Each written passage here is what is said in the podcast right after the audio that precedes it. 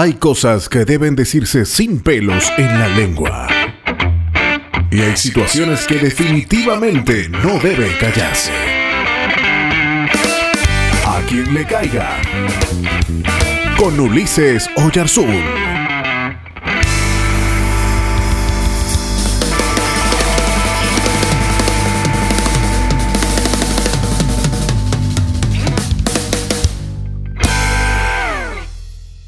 ¿Se puede ser soltero y feliz? Parece que las estadísticas no lo desmentirían totalmente.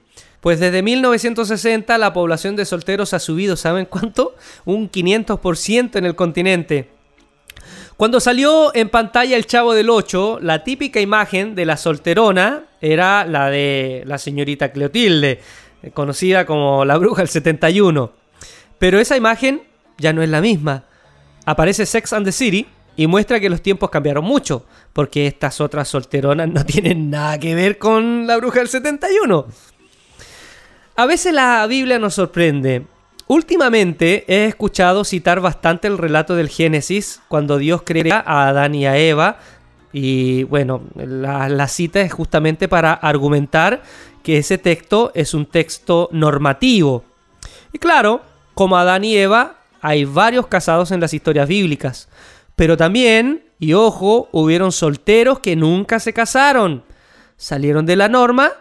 Hubieron solteros como Elías, Eliseo, Daniel, sus amigos, Jeremías, Juan el Bautista, Jesús, posiblemente Lázaro, Marta, María, Pablo, Timoteo, entre otros.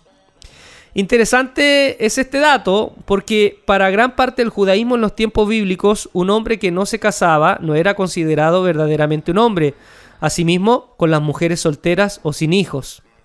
El mismo Jesús, en el capítulo 19 de Mateo, aclara que por amor a su vocación, algunas personas, por amor a una vocación a Dios, puede y es válido que opten por la soltería. Luego incluso el apóstol Pablo hasta recomienda que siendo soltero uno se puede evitar un montón de peso en la mochila, en 1 Corintios capítulo 7. Entonces, ¿cómo encontrar alegría en la soltería? Primero, si tú eres soltero, tu soltería, aunque no la busques, no es una desgracia, sino una oportunidad. No necesitas sentir pena de ti mismo. Es mejor soltero feliz que casado arruinado. Mira, tienes ventajas que muchos casados anhelarían volver a tener. Tienes la oportunidad de estar en condiciones óptimas para entregarte de lleno a alguna vocación espiritual que siendo casado sería más difícil y sobre todo con hijos. Debes saber que la ecuación no es siempre matrimonio es igual felicidad o matrimonio es igual a realización. Estás además en el tiempo para realizarte profesionalmente. Aprende a valorarte por lo que eres y no por lo que deseas ser. Otra cosa, mantén las opciones abiertas. No te cierres nunca a no casarte o a casarte a cualquier precio. Debes saber de antemano que aunque te cases y tengas hijos, ninguna persona en el planeta, aunque sean tus más amados, llenarán todos tus vacíos. Y por último, debes saber que el matrimonio no es la única meta para todo ser humano. Así que, ¿se puede ser soltero y feliz? ¡Claro que sí! ¿Todavía estás ahí?